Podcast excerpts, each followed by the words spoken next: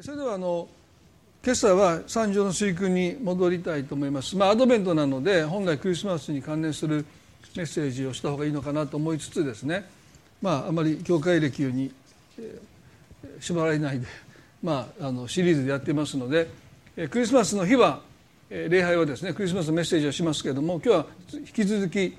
三条の水訓をご一緒に学んでいきたいと思います。今日はマタイの7章の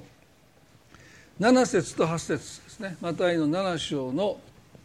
7節と8節をお読みしたいと思います。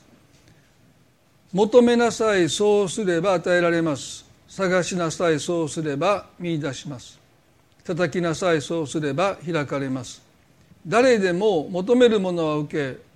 探すものは見出し叩くものは開かれます。ここでイエスは求めなさいそうすれば与えられますと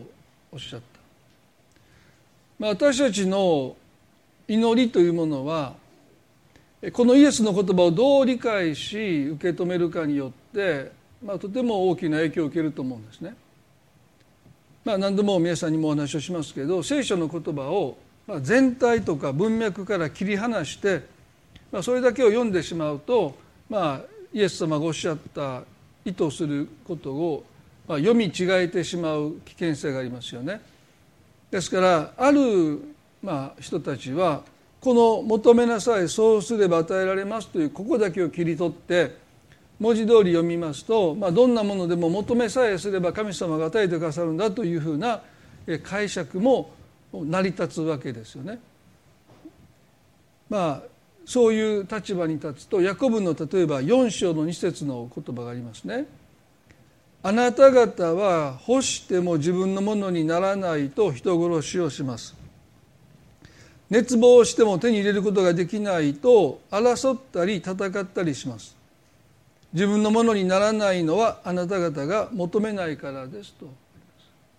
ああやっぱりそうなんだとですね。自分のものにならないのはあなた方が求めないからです。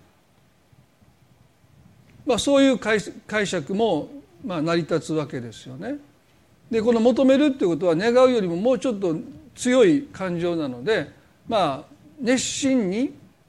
必死になって求めないので祈りが聞かれないんだとそういうふうになっていってしまうんですね。とすると私たちの祈りっていうのはあくまで私たちの側に責任があって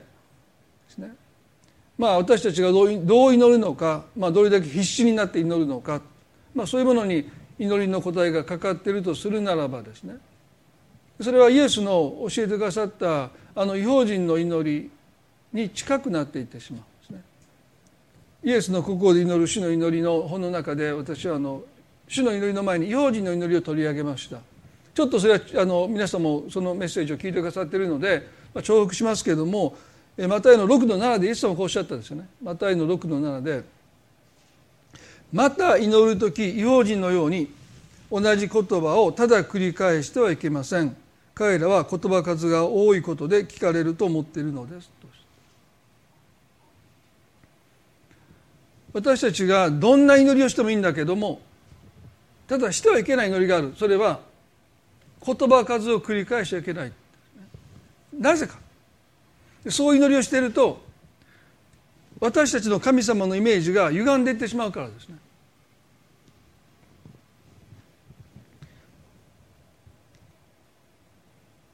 神様がどのようなお方なのか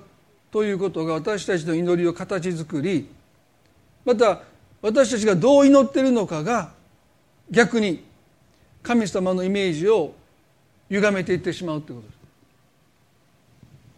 ですから違法人がなぜ同じ言葉を繰り返すかというと、まあ、言葉数が多ければ聞かれるっていうのは基本的に違法人の神概念はですね、まあ、どの神でもいいですけど基本的には無関心な神ですよね。ですから何度も何度も言わないと覚えてくださらないし聞いてもくださらないという一つの恐れがおそらく多くのまあそれは宗教に問わず共通した神概念だろうと思うんです。まあこれだけ世界中に人がいてそして祈ってる内容がそんなにもですね重要と思えない、でもその人にとっては重要なんですよ、ね、でも世界の必要例えば戦争で家をなくして仕事をなくしてそういう方々がいる中で私のこんな祈りなんてって思えてしまうんですね。まあ、それでも必要があるのでそれでもそのことで悩むので、まあ、神様に祈る時ですねどうしてもまあ世界の周りの深刻な状況と比較するならばまあ取るに足りないとさえ思えてしまうそういうものはですね何度も何度も神様に訴えていかないと、まあ、聞いてももらえないんじゃないか、まあ、そういう恐れがあるわけですよね。でもイエスはあなた方が祈る神はそういう方じゃないんだということで6の7で8でですね。ですから彼らと同じようにしてはいけません。あなた方の父はあなた方が求める前からあなた方に必要なものを知っておられるのですと。おっしゃった、まあ、私たちはこの箇所をね何度も何度も読んで何度も何度も黙想してこのことをですね私たちの祈りの前提こういう神に祈ってるんだということをですねしっかり私たちはここに抱きながら祈りたいですよね。すなわちあなた方が求める前からあなた方に必要なものを知っておられるのですとおっしゃったんですね。だから私たちが求める前からもう何が必要なのか神様はしててくださる。でこれはねとっても深いんですよね。なぜかというと私たちは何が本当に必要なのかよく分かってないということですね。1年後5年後皆さん何を本当に必要としているのかおそらくある程度わかるけどでも多くは分かっていないですね。でも神様もそれを知っていてくださるんだって。そしてこの「知る」という言葉はね知的に知るんじゃなくて英語で備えるというのはプロバイドですね。でこのプロバイドという語源はですね前もって見てそして備えるという意味で英語のプロバイドという言葉があるんですけどもそれはまさにね神様私たちの必要を知った瞬間にもう備えてくださってるんだということですね。ですからもう私たちに必要なものはもう備わってる。ということは祈りにとって大切なことはその備えてくださったものをいかに私たちがちゃんと受け取るかということですね。それは何度も何度も繰り返してます。いかに祈りを聞いてもらうかじゃないんですね。聞かれた祈りをいかに私たちが受け取っていくのかということがまあとっても大切。だとすればねなぜイエスは求めなさいとおっしゃるんでしょうか？求める前からしていてくださって備えてくださっている神様に何を私たちは求めていくんだろう？求めなさいそうすれば与えられますとおっしゃる。今日2つのことをですねこの求めなさいそうすれば与えられますとイエス様がおっしゃったこのことの求めることの意義ですね。求める前から必要を知っていてくださって備えていてくださる神様になぜ私たちは求めていかなければならないのか。一つは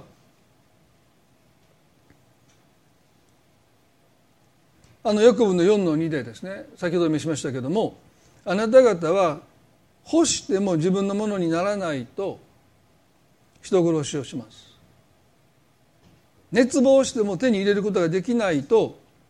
争ったり戦ったりします。自分のものにならないのはあなた方が求めないからです。皆さんこの日本語ちょっと日本語で読めばですね欲してるんだって。熱望してるんだって。でも求めてないからだって言われる。どういうことか。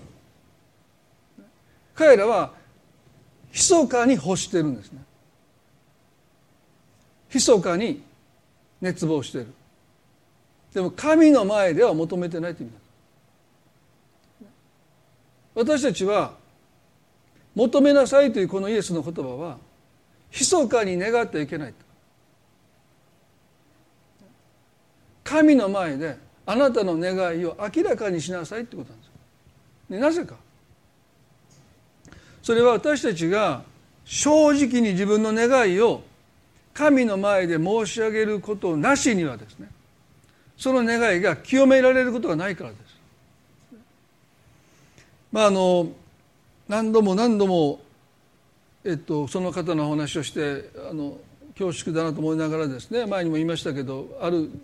年配の牧師の方とお話をしてて先生私もね男だからまあ男には関係ないんですけど最後大きな花火を上げたいもうこの方何回も登場してますけどねでその先生がこのメッセージを聞いてないことを願いつつですね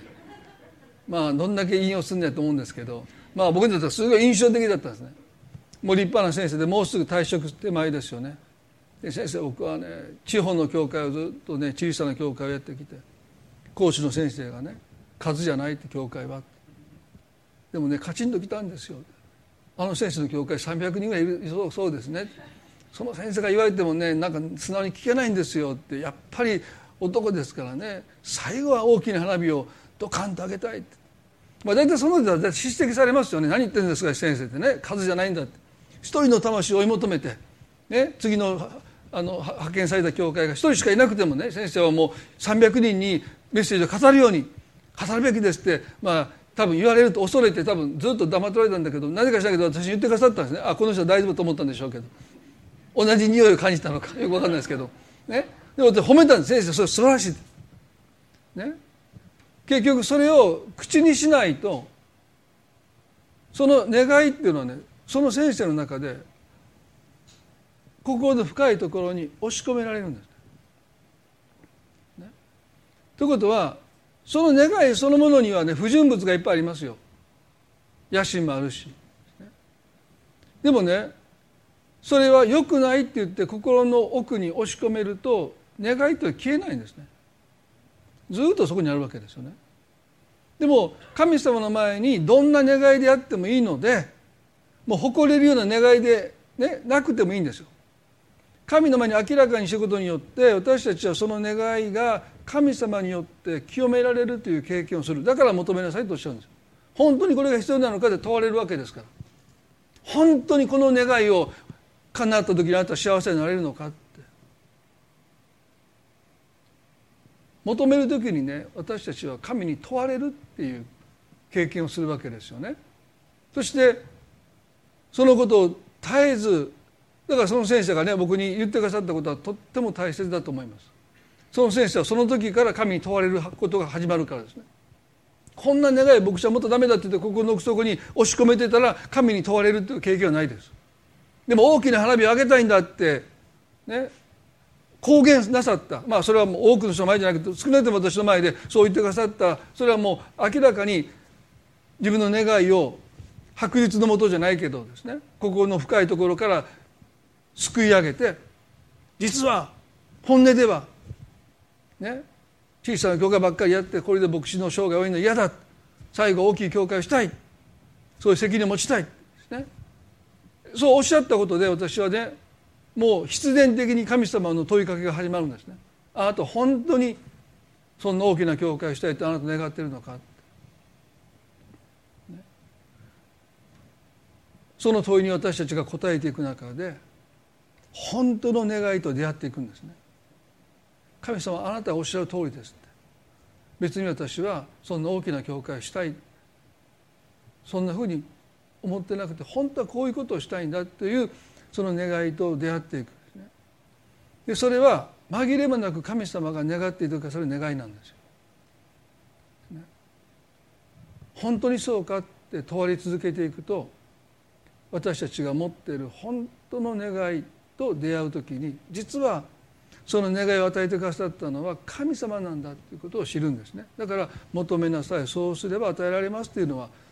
私たちは神様が願っていてくださるものを私たちも求めるので当然それを神様が与えてくださるんだというイエスの言葉ですよね。ですから単に私たちが欲するものを神が与えてくださるんじゃなくて神様が願っていてくださるものを私たちも願うようになっていくためにはもうどんなくだらない願いだと思っても神様の前にその願いを正直に申し上げていくってことがとっても大切です。あのゲッセマネのそのイエス様もそう、まあ、イエス様の場合くだらなくはないんですけど、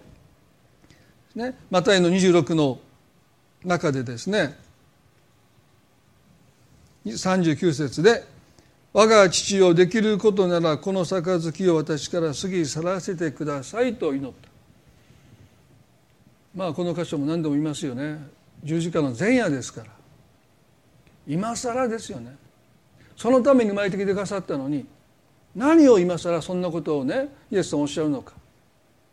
でその後すぐこうおっしゃるんですよ。しかし私の望むようにではなくあなたが望まれるようになさってくださいと祈るんだったら最初から言うなっていう話ですね。これが皆さん突っ込みたくなるとこでしょ。もうそんなふうに最後はもう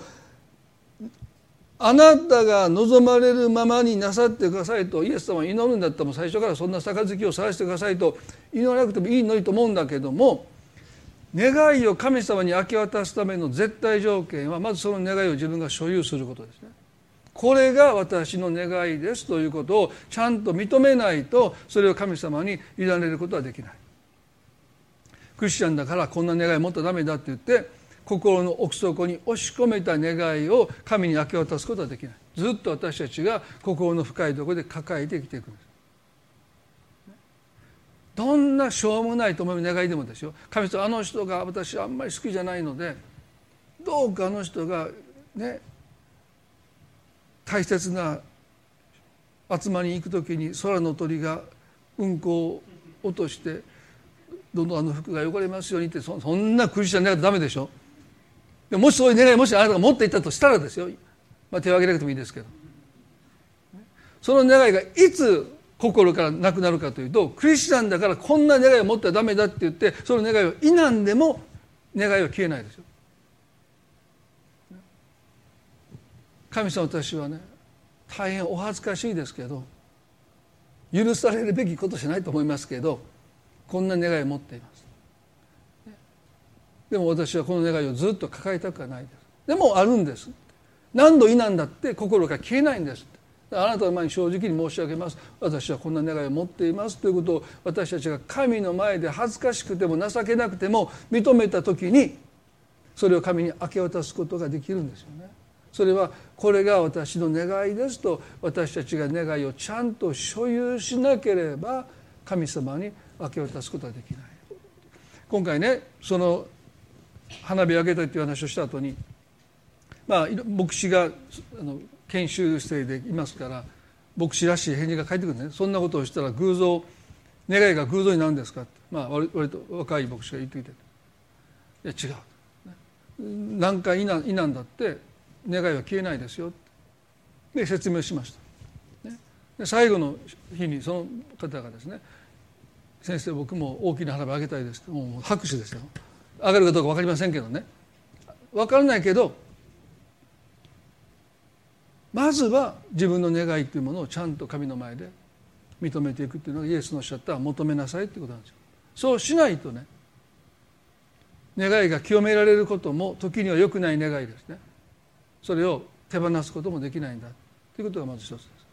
ですから願ったものが何でも叶えられるということではない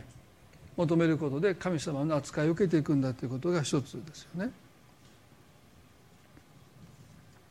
二つ目に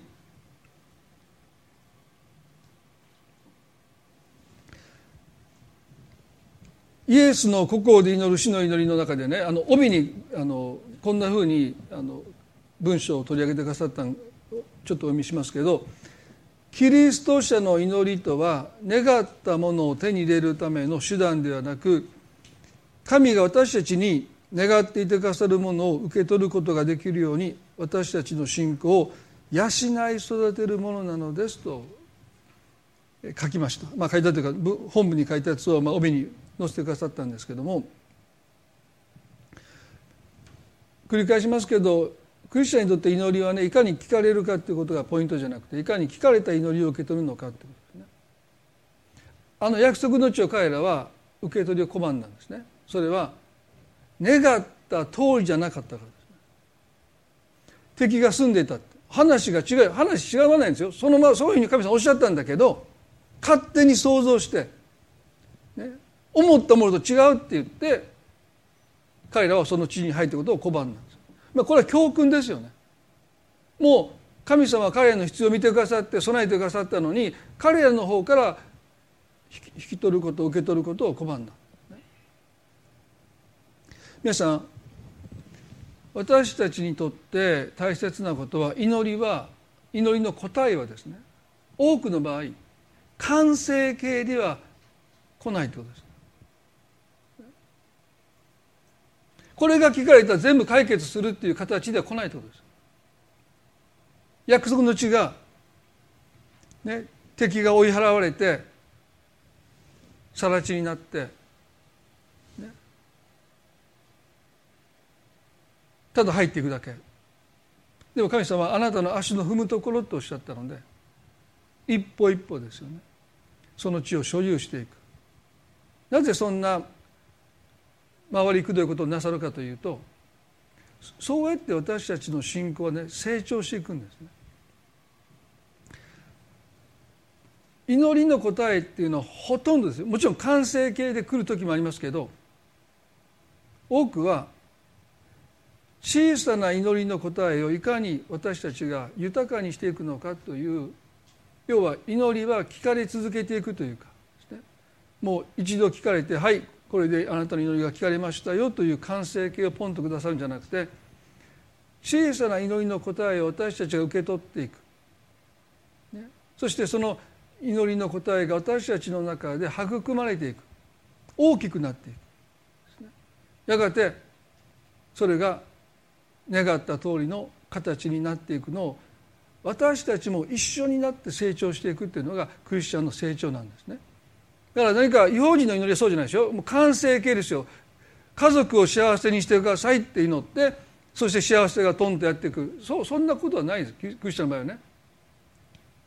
小さなささやかな幸せが与えられたその幸せを感謝して受け取ってその幸せをより深めていくということを神様は願っていてくださるわけなので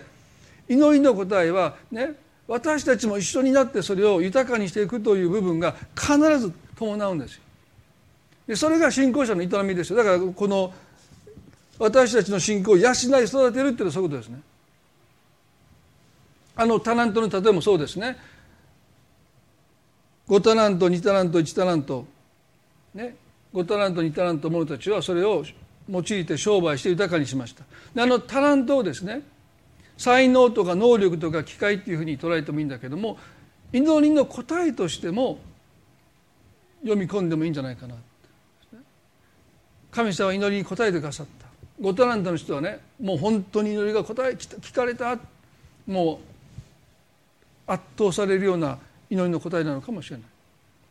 まあ2タラントの人もそうかも分かんないんですけど少なくとも1タラントの人は「えこれだけ?」ってもっとあなたに祈り求めたのに「えこれだけですか?」ってこれじゃ足りないってこれじゃ何の足しにもならないし何の解決にもならないというような祈りの答えが与える時だってあるんですよ。で彼はどうしたかというとそれを土に埋めちゃった。そして主人が帰ってた時に彼にこう言いました。主人にねマタイの25の25で「ご覧ください。これがあなたのあなた様のものです」と言ってそれを返した。基本的に彼は神様が祈りに応えてくださったのにそれを豊かにすることを拒んだんですね。皆さんどうでしょうか？私たちは神に祈ったのに祈ったようには答えてくださらなかった。これじゃあ答えにならない。あの5つのバンド2匹の魚のあの少年の差し出したものもこんなんじゃって。ここにいる人たちを養えないって言ってもう自分で食べなさいみたいなねそれを返そうとしたって。でも主はそれを受け取って感謝を捧げてそれを割いてくださったら全ての人が満ち足りて10人の籠いっぱいにパンが残ったというあの奇跡はですね神様の祈りの答えは往々にして小さな祈りの答えからやがて多くの人を満たしていくような祈りの答えへと増え広がっていくものなんだ。でも私たちは最初でつまずいちゃうんですね。こんなんじゃイエス様何の役にも立たない。皆さんね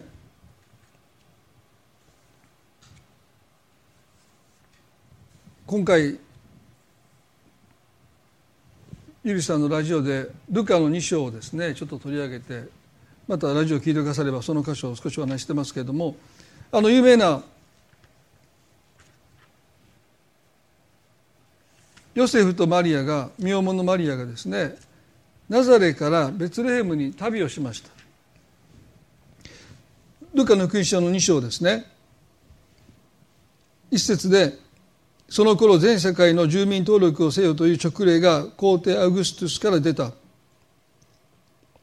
3節人々みんな登録のためにそれぞれ自分の町に帰っていった。ヨセフもダビデの家に属しその血筋であったのでガリラヤの町ナザレからユダヤのベツレヘムというダビデの町に登っていった。身重になっていた。言い名付けの妻マリアと共に登録するためであったとあります。ローマの皇帝がですねま人頭税というか一人頭の税金を徴収するために自分たちの先祖の土地ですねまあイスラエルはまあ12部族それぞれ割り当て違ったので自分たちの先祖の土地に戻ってその地で本人が住民登録をせよという、まあ、極めて過酷な命令を下したわけですよね。ですから身重になってたマリアは約ナザレから別でも100キロありますからね。ここから滋賀県私があの見牧してる時に滋賀県に行く時に高速乗って1時間以上かかってねあの距離を徒歩ですよ徒歩で。舗装された道路じゃないですね。もう石ころだらけのそういう道を身重になったマリアがですね。まあ、おそらく1週間以上かかったでしょうね。年老いた人も病気の人もですよ。代理人申請ができませんからね。本人が行かないといけない。ね。だからよっぽどもう起き上がれない人は別なんでしょうけどもう杖をついてでもいいからもうその100キロ以上の道のりをですねもう歩かされた。えげつないですよね。でベツレームに行くともう住民登録するために人々が町に来てたのでもうごった返してる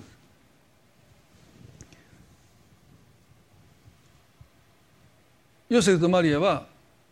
自分たちの泊まる場所を探すんですけど当然もうどこも空き家がないですね。どこ行ったって断られる、ね、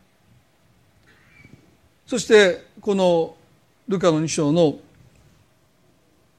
7節であ6節ではところが彼らがそこにいる間にマリアは月が満ちて男子のウイゴを産んだ。そしてその子を布にくるんで貝羽桶に寝かせた。宿屋には彼らにいる場所がなかったからであるとあります。聖書には勝ち声って出てこないんですけど生まれたイエス様が貝羽桶に寝かされたというこの言葉からあの藁を入れるですね。あの木製のある石の貝羽桶に寝かされたっていうの。もうそれもすごいですよね。もう牛や馬の唾液が染み込んだ貝羽なんかも臭いですよ、ね、アルコール消毒できるわけじゃないんでね。もうちょっと鼻をつむたくなるようにもう唾液のが染み込んだその貝羽桶の中のものを多分避けてですね、まあ、そこにイエス様寝かされたんだ。なぜそんな場所にイエスが寝かされたかというと宿屋には彼らのいる場所がなかったからであるって書いてある。皆さんね私思うんですね。もちろん住民登録でベツレムの町はごった返していた。でも彼らは救い主の誕生をね待ち望んでいたわけでしょ。祈ってきたんですねずっとね。何十年も何百年も。で預言者イザヤはですねこんなふうに言いました。9の6で「一人の緑子が私たちのために生まれる」と言いました。一人の男の子が私たちに与えられる主権はその方にありその名は不思議な助言者力ある神永遠の父平和の君と呼ばれると言いました。ですから預言者も当時たくさんいたんですけど無名の人含めると。でもイザヤなんてのはもう超メジャーですね。もう誰もが知ってる有名な預言者イザヤが男の子の赤ちゃんが与えられると言いました。でね。でミカの五章の2節にはベツレームに生まれるって預言者ミカも預言したんですね。ですからイエスの時代に人々は救い主を待望しています。待ち望んでいます。そしてその約束は一人の男の子の赤ちゃんがベツレヘムに生まれる。その子が救い主だということを預言者は告げてるんですね。だからナザレのベツレヘムの人たちがですね身重のマリアを見た時になぜこの人の胎にいる方が救い主なのかもしれないと期待を寄せなかったんでしょう。まあどれだけの身重の女性がその日その町にいたか私はよく分かりませんし聖書も何も書いてないんですけどでも本当に救い主を求めてきてその祈りの答えを熱望してですね。そしてその子が男子男の子の赤ちゃんとしてこの自分たちのいるベツレームに生まれるというこの予言をいただきながらですね。なぜ彼らは部屋を開けなかったのか、まあ、このイエスのことあの聖書の言葉は単に物理的に部屋を開けなかったんじゃなくて心に救い主をお迎えするスペースを設けなかったの。かなぜイエスはひっそりとお生まれになったのか。なぜ祈ってきたのにその祈りの答えを彼らは受け取らなかったのか。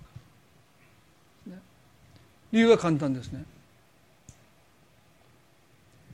彼らが求めたのはモーセのような成人した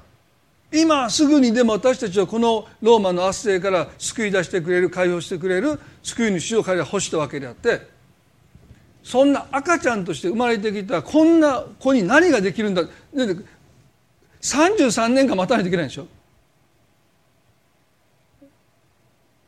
こんな赤ちゃんとして生まれてきたこの男の子そんな子彼らは基本的には蔑んだし必要としなかったし今すぐ我々を救ってくれる救い主を我々は求めてきたという思いが彼らの中にあったんではないかと思うんですね。ですから彼らは身重になった女性を見てもしかしたらこの方の体に宿しているのが救い主なるかもしれないという期待すら抱かないああいつか早く私たちをこの苦しみから救ってくれる救い主は現れないのかって言って待ち続けてるだからあの日ベツレヘムでイエス様がお生まれになった時にその誕生を見守ったのはヨセフとそこにいた家畜だけですよね。まあ東方の博士が来ましたけれども基本的には、あの夜救い主を祈りの答えとして歓迎し受け入れた人はいなかったということはね。皆さん私たちに対するやっぱり教訓なんだろうと思うんですね。私たちは今すぐ祈りの答えを欲してる。それも今この苦しみからすぐにでも私を解放してくれる。その答えを欲してるか分からないけれどももしかしたら祈りの答えはとっても小さく与えられるかもしれない。なぜイエス様がね33歳の成人した男性としてこの地に来てくださらなかったんでしょうか。それは弱さの象徴でしょ。この人に何の力もないわけですからね。逆に必要助けを必要としてるわけですよ。赤子のイエス様はですね。でもその方を心に迎え入れてその方の成長とともに歩むというこのプロセスが私たちの信仰にとってとっても大切なんです。祈りの答えというものは完成形ではなくて私たちと一緒に豊かにしていくというプロセスをその祈りの答えは使命として持ってる。だから33歳の成人したイエス様が来てくださって十字架で死んでくださるのもそれはそれでいいでしょう。でも本来神が願ったことはこんな小さな赤ん坊であってもそれを祈りの答えとして歓迎して受け入れてその子の成長とともに歩んでいくというプロセスを通してね皆さん私たちの信仰は育まれていくんだということですよ。もしそういう小さな祈りの答えを蔑まない心を持つときに私たちは祈りの答えを取りこぼさないんですよ。求めなさいそうすれば与えられますというこの約束が真実だって。本当に主は祈りに応えてくださるんだということを私たちが、ね、本当に確信を持っていくためにはこんなの私に役に立たないってこの赤ちゃん私を救えないというそういう赤ちゃんとしてお生まれになってくださった目的はですねそういう神様の小さな祈りを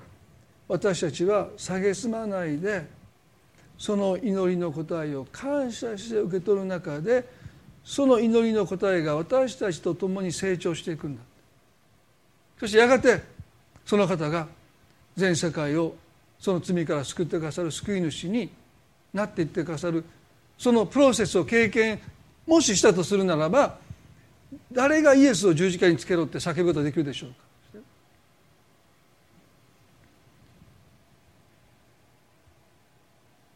イスラエルの人々はこの方を救い主として心にもうその赤ちゃんの時から迎え入れていたとするならばですよ彼らがキリストを十字架につけることは絶対なかったと思うんですね。まさに神様の願いが私たちの願いになっていくプロセスは小さな祈りが私たちの中で受け止められる時にその願いその祈りの答えが私たちと共に私たちを作り変えていく。まさにこの方こそ私たちが願ったお方なんだというふうに救い主イエスを歓迎するはずだったのにイエスを十字架につけるイエスを十字架につけると人々は神の祈りの答えをまたしても受け取ることを拒んであの約束の地を拒んだ民はですね救い主イエス・キリストさえも拒んでしまった。でもそれは彼らだけの問題じゃないんですね。私たちへの教訓です。皆さん皆さんの中で受け取ることを拒んでる。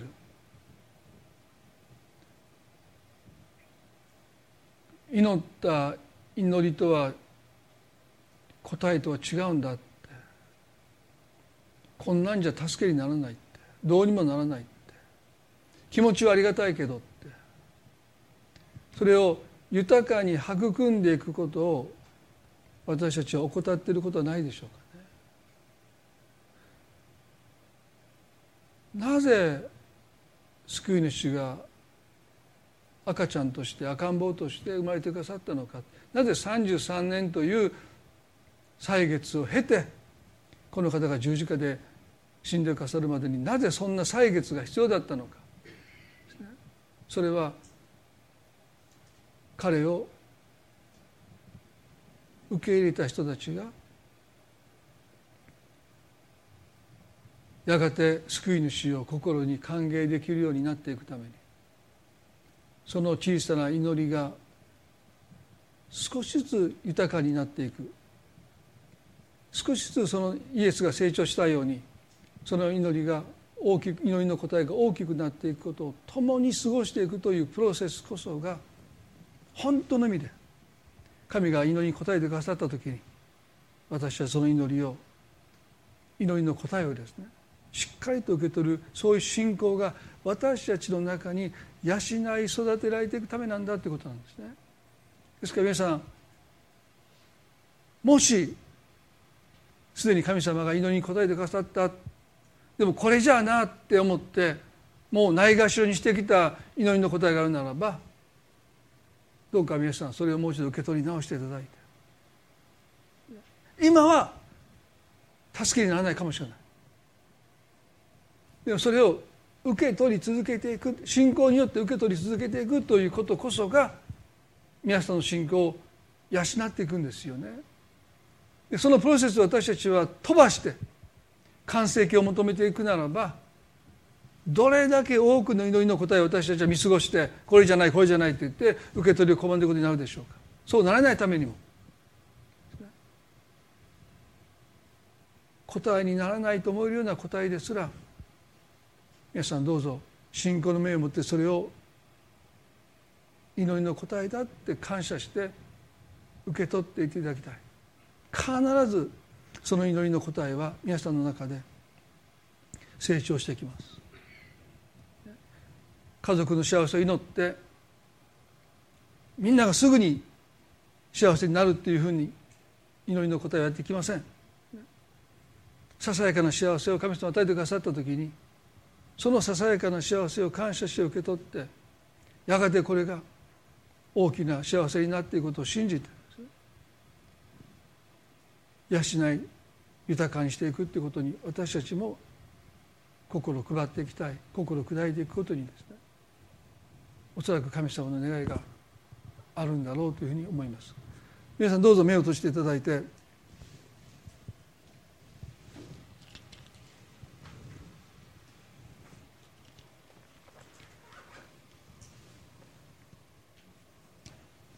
宿屋には彼らのいる場所がなかったからである。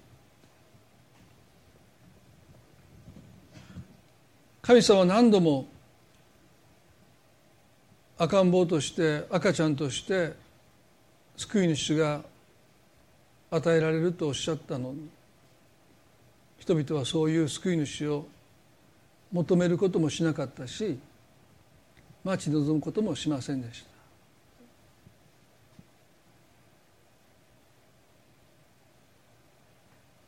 皆さんはずっと祈ってきたことがあると思います。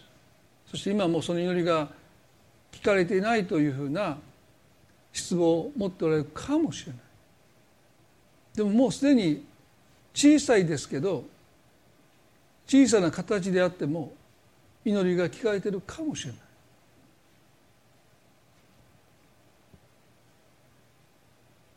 神様その祈りの答えと一緒に皆さんの信仰が育まれていくことを願っておられるとするならば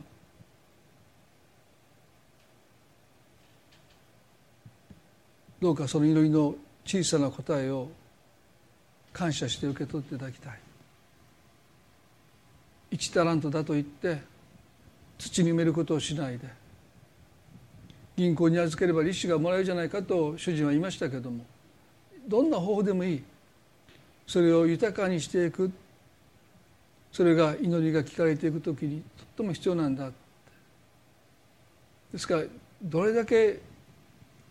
祈るかということよりもいただいた祈りの答えをどれだけ豊かにしていくのかということに私たちはもっともっと心を向けていきたいし心を配っていきたいなと思いますね。やがてこの救い幼子が成長して救い主としての働きをなさったように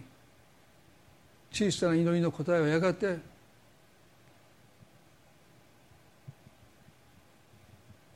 私たちを本当に助ける。大きな祈りの答え答えになっていくんだ。そのことを信じて今はたとえ小さくても感謝して受け取っていきたい。そしてこの願いとともに私を成長させてくださいと神様が願っていることを私も願えるように私の信仰を養育ててくださいという願いを持ってですね歩んでいきたいなと思わされます。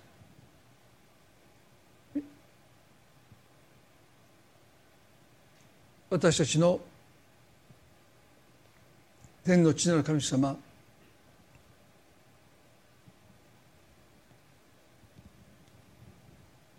今朝私たちは求めなさいというあなたの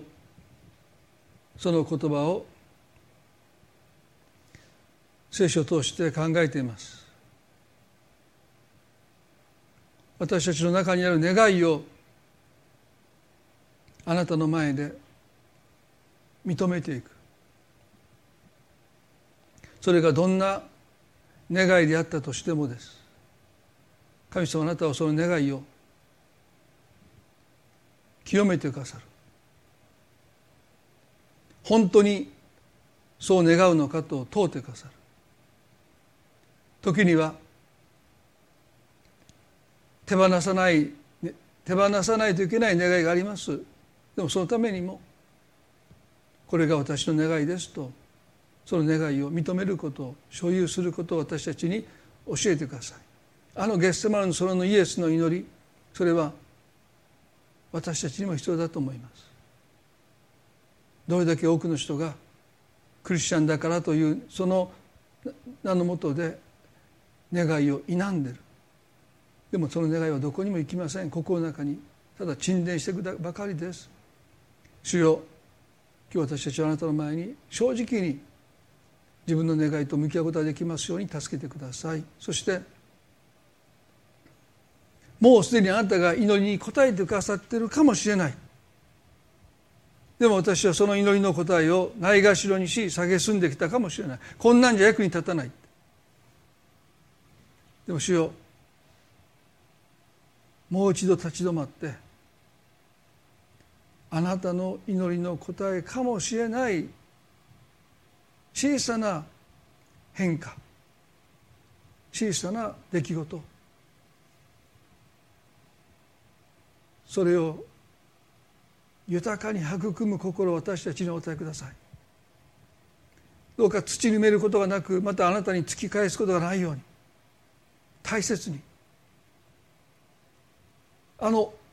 幼子イエスをヨセフとマリアが育んでいったように。小さな祈りの答えを私たちも育むことができますように。そのプロセスを通して私たちはあなたが願っていてくださるものを私たちも願うように変えられていく。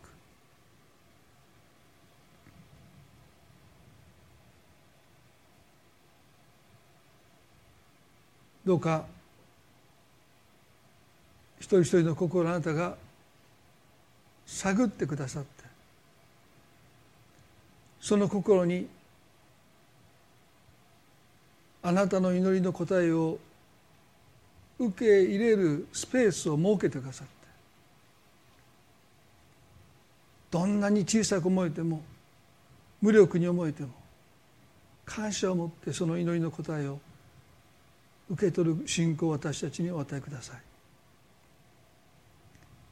小さなスタートかもしれない。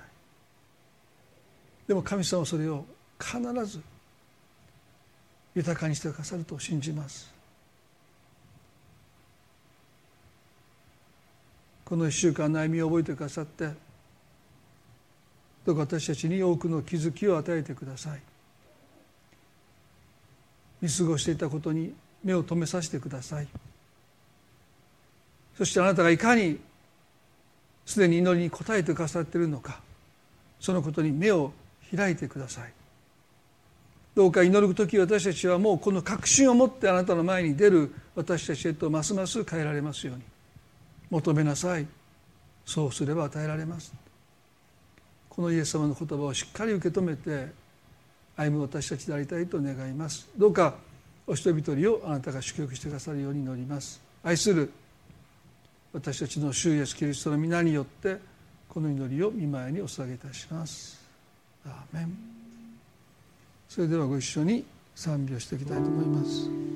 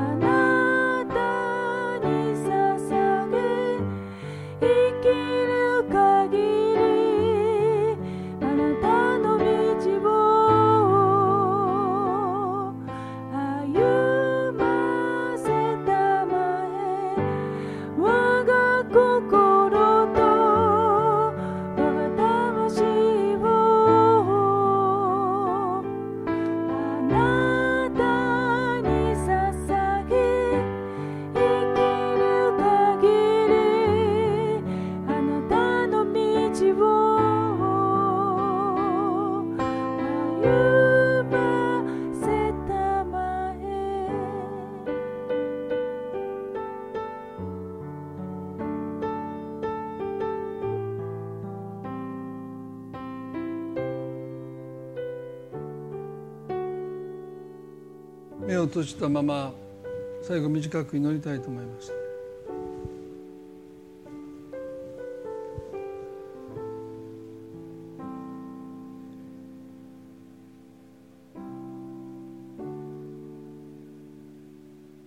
私たちは神様に祈りながら祈りの答えに対して大きく心を開いているでしょうか？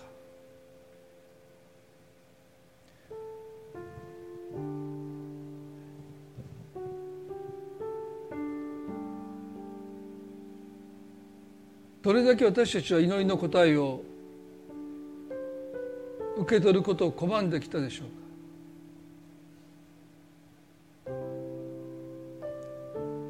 そらく驚くほど私たちは受け取りを拒んできたんじゃないかなと思うんですね。神様が与えてくださった機会を私たちは用いなかったり必要な恵みを与えてくださったのにその恵みを私たちはないがしろにしたり神様が与えてくださった人間関係を私たちは豊かにすることを怠ってきた。りそうやって振り返っていくとたくさんの祈りの答えがおそらく